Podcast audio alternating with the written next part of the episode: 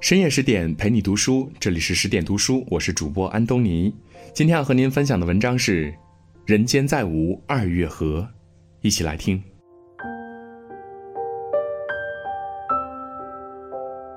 昨天晚上在面馆吃面，吃到一半，突然收到我爸的短信，我看了一眼，放下筷子，跟对面的朋友说：“二月河死了。”朋友一脸疑惑，继续啃鸡腿儿。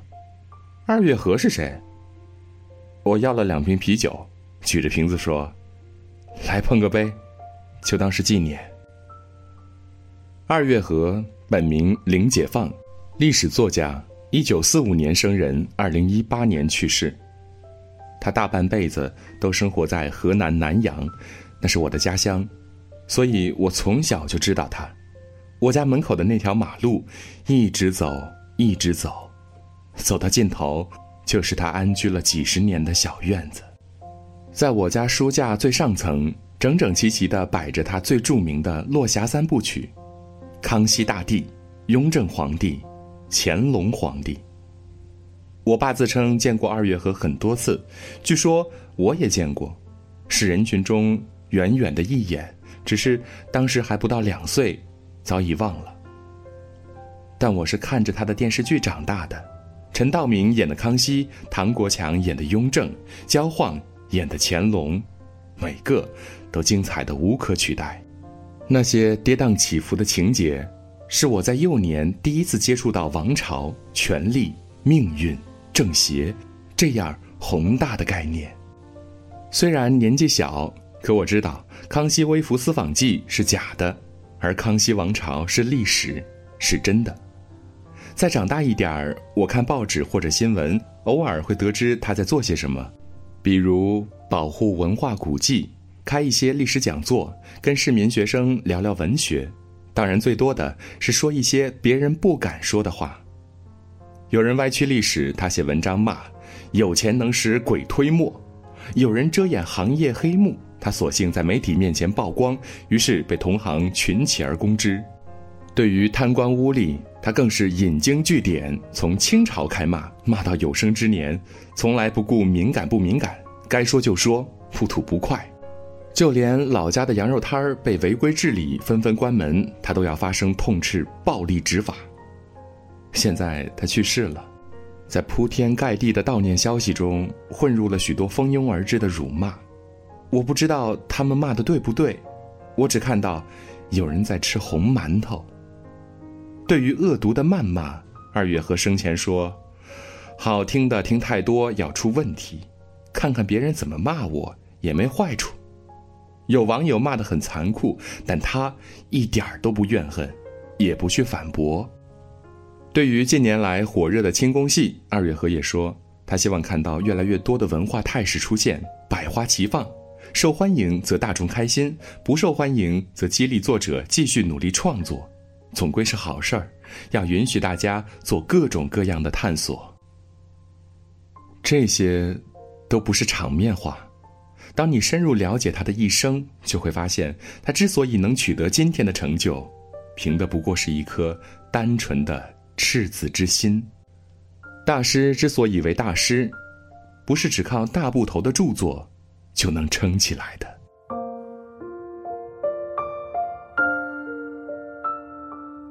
二月河的名字来源于二月黄河融化，冰凌解冻，奔腾呼啸，一泻千里。冰凌解放二月河其实是把本名化用进了笔名。一九四五年，二月河出生在山西，十三岁就到了南阳定居。他嗜书如命。却并不喜欢上学，之后参军，成为一名工程兵，在艰苦的环境下，每日重复着打坑道、挖煤窑的工作。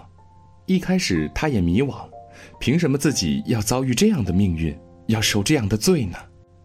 后来，他想明白了，一个人的成长不存在捷径，如果有，那就是谎言。越是苦难，越是磨砺心性。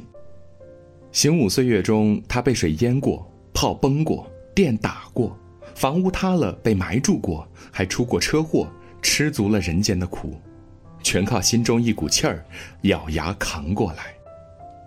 二月河的母亲说过三句话，影响了他的一生：一是丝瓜豆荚长得快，一晚上就能长一大扎；水杉长得慢，但最后长得高、长得壮的是水杉。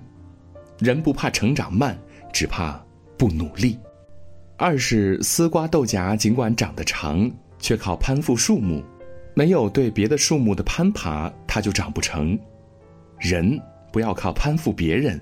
得靠自己。三是桂花不嫁接就会丛生，长不成大树，嫁接后才能长成桂花树。人要学习，通过学习去转换自己，发展自己。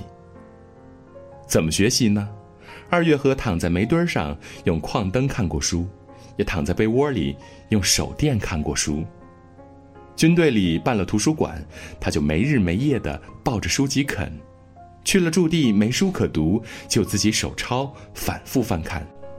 等到三十三岁转业回家，他才开始慢慢写一点东西。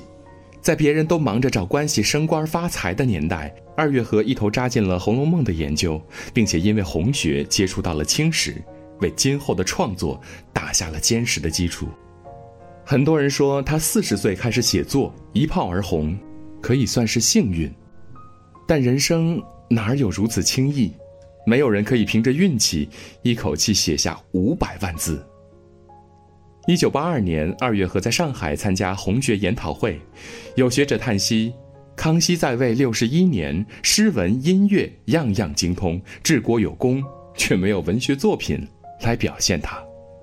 二月河像在部队点名喊立正一样，腾地站了起来：“我来写。”面对这位三十七岁的文坛无名小卒。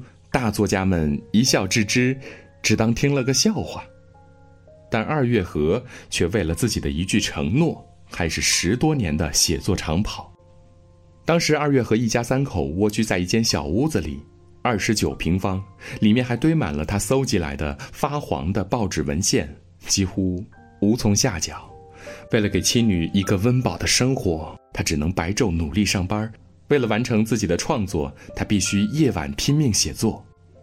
在那段时间，他每天通宵码字儿，下了班倒头就睡，半夜十点钟起床，一口气写到凌晨三点，检查完稿子再补觉到七点半，爬起来蹬自行车上班，早餐就是在路边买的一个烧饼。但这样的创作强度是普通人所无法承受的。为了消除困倦，不让自己昏睡，二月河试过用烟头烫手臂，把双腿泡在凉水里，逼自己保持清醒。屋子通风不畅，夏天酷暑难当，浑身大汗很容易弄湿稿子，不得已，他写作必须在胳膊上缠一圈毛巾，防止汗水湿透纸张。日写万字的时候，他的头发一绺绺的往下掉，可他。依然不为所动。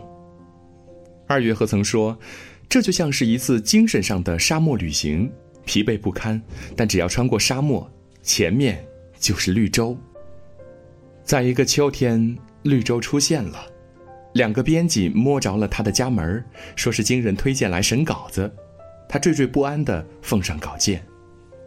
在招待所里，编辑们轮流用青史稿上的民风民俗、国礼章典、各种大事年表、细小知识提问，只为确认稿件里的历史是否可信。二月河回忆道：“他们看稿只用了半天，考核我用了两天半。”一九八六年，《康熙大帝夺宫》出版了，封面署名二月河，一时间洛阳纸贵。再往后就是二月河苦尽甘来的日子了。自康熙大帝问世之后，雍正皇帝、乾隆皇帝也相继发表。雍正皇帝荣获省政府文学大奖，并被改编成电视剧，几乎包揽了1999年金鹰飞天的主要奖项。上映期间万人空巷，引发巨大轰动，引领了清宫剧和历史正剧的发展。与这些璀璨夺目的荣耀同期而至的，还有病痛。常年夜以继日的写作，早就让二月河的身体不堪重负，患上了糖尿病和脑血栓。二零零零年，二月河脑栓塞中风，抢救过来后仍半身不遂，但他刚拔针头的第一件事儿就要求写作，因为乾隆皇帝还没写完，他不能让三部曲有始无终。妻子只好拿木板放在被子上，让他当书桌。一天写下来，二月河全身麻木，几乎丧失知觉，但他硬是以这样的状态，不顾后果的写了一年多，终于把《落下三部曲》全部定稿完结。由于这种身体的严重透支，自2007年开始，二月河不得已宣布封笔，不再写长篇历史小说，而是以调养身体为主。二月河这样形容自己的晚年生活：生活比较散淡，每天至少散步一次，写一篇短文或一段文字，一幅书法，一幅画，一首诗。现在基本上只写一点专栏文章、随笔、散文什么的。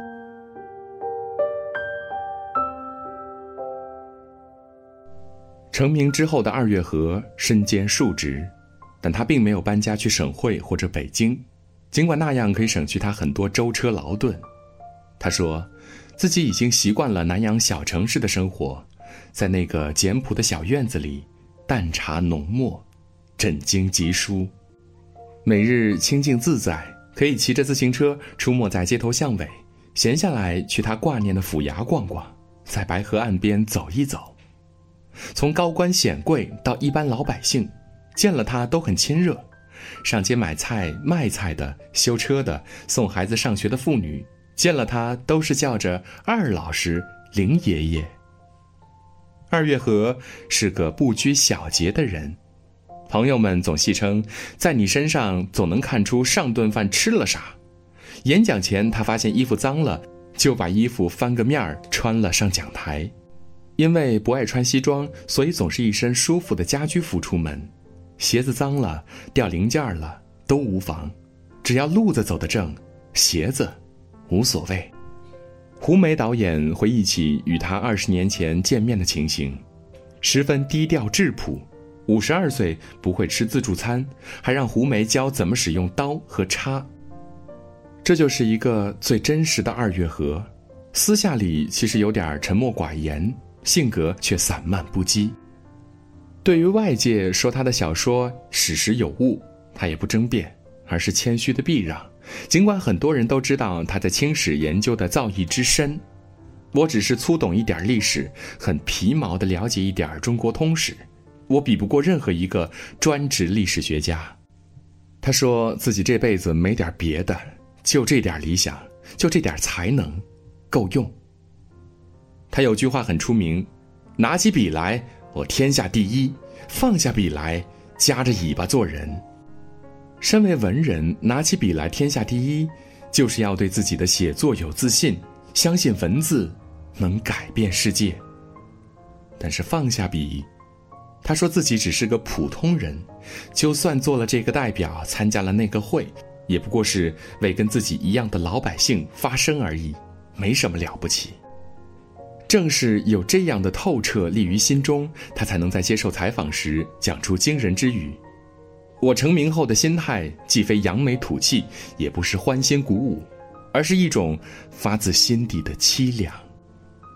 人生的奋斗如此艰难，走到这一步，拥有了一些东西已经很艰难了。欲望是没有穷尽的，为什么要一直去攫取？去抢夺，去追逐，守护好已经得到的，享受当下，才是人生的幸福。他总说自己就是个老百姓、普通人，但他的三部巨著留在这里，就是划时代的证据，是他作家身份的勋章。我爸跟我说，在他那个年代，他第一次看到康熙大帝，是一种冲破天灵盖的震撼。那种文字的质感，几乎让人穿越时空，重回康乾盛世。你找不到一句多余的对白，每个情节都值得仔细回味。我们今天对康乾盛世的印象，其实都是在二月河小说问世并被改编成影视剧之后才建立起来的。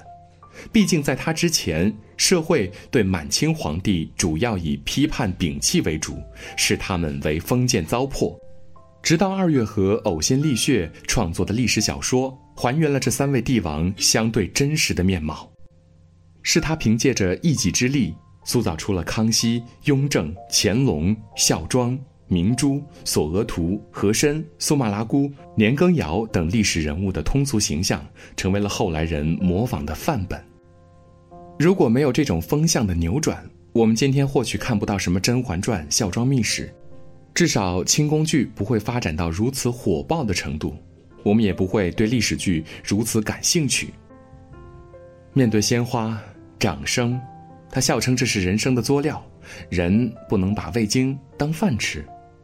面对各种采访和讲座，他只觉得疲惫和无力招架，急于回到寂寞中去。他说：“热闹是不属于他的，属于他的就是在寂寞中默默的耕耘劳作。”他说自己是黄河的儿子，死后哪儿也不去，让家人给我扔到黄河里面。来年春回黄河上，还望滔滔临解放。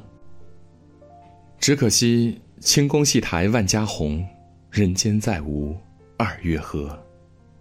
您一路走好。